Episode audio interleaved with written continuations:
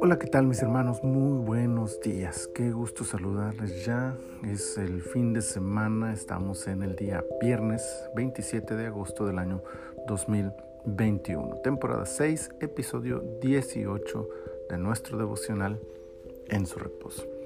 Mateo, capítulo 18. Quiero leerles el versículo 21 que dice, Entonces se le acercó Pedro y le dijo, Señor, ¿cuántas veces perdonaré a mi hermano que peque contra mí? hasta siete. El perdón es la idea central de este capítulo. Aunque fiel a su estilo de enseñanza, Jesús ocupa varios tópicos dentro de un discurso. El eje rector de cada sección siempre se mantiene. En este caso, aunque, aunque Jesús parece referirse en el versículo anterior a la oración, en realidad su tema ha sido y es el perdón. Por eso es que Pedro, escucha a su maestro hablar de la oración, de la comunión entre sus discípulos y de la presencia divina entre su pueblo, pero su mente sigue analizando las palabras anteriores de Jesús. Su pregunta regresa al tema principal, el perdón, como buscando cerrar de manera magistral el asunto en cuestión. El discípulo tiene la idea de que su próxima intervención será digna de otro elogio de su maestro. Piensa que el perdón puede ser una forma de vida que supere las expectativas de su época. Entonces, y para sorpresa de todos sus compañeros, pone un número en la discusión que considera importante, grande, y que lo colocaría entre los hombres más espirituales de su época. Hasta siete.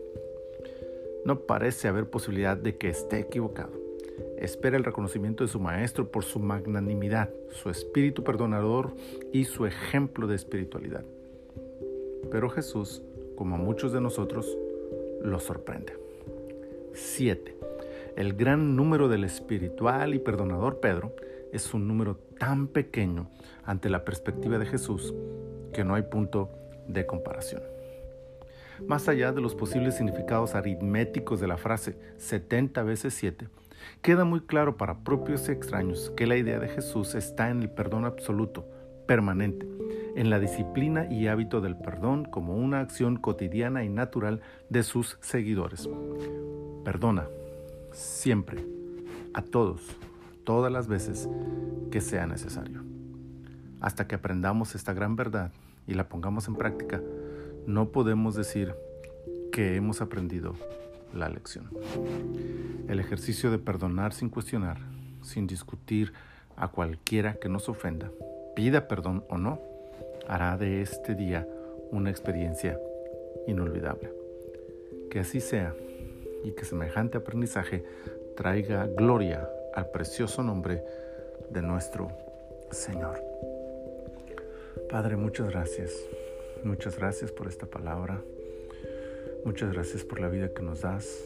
Muchas gracias por todas tus bendiciones. Señor, tú sabes lo que nos cuesta trabajo perdonar. Ayúdanos no solamente a hacerlo una vez, no solamente a hacerlo de manera sistemática pero calculada, sino a convertirlo en una reacción natural de nuestras vidas. Parece que tu idea es no que contemos, sino que aprendamos a perdonar sin importar el número de veces que nos hayan ofendido. Ayúdanos, Señor, para hacerlo así y para, al hacerlo así, darte gloria y honra con nuestras vidas. Muchas gracias, Señor, en tus manos estamos este día. Glorifícate en cada uno de nosotros. Te lo pedimos por Cristo Jesús. Amén. Amén. Que en mi Señor les bendiga y les guarde.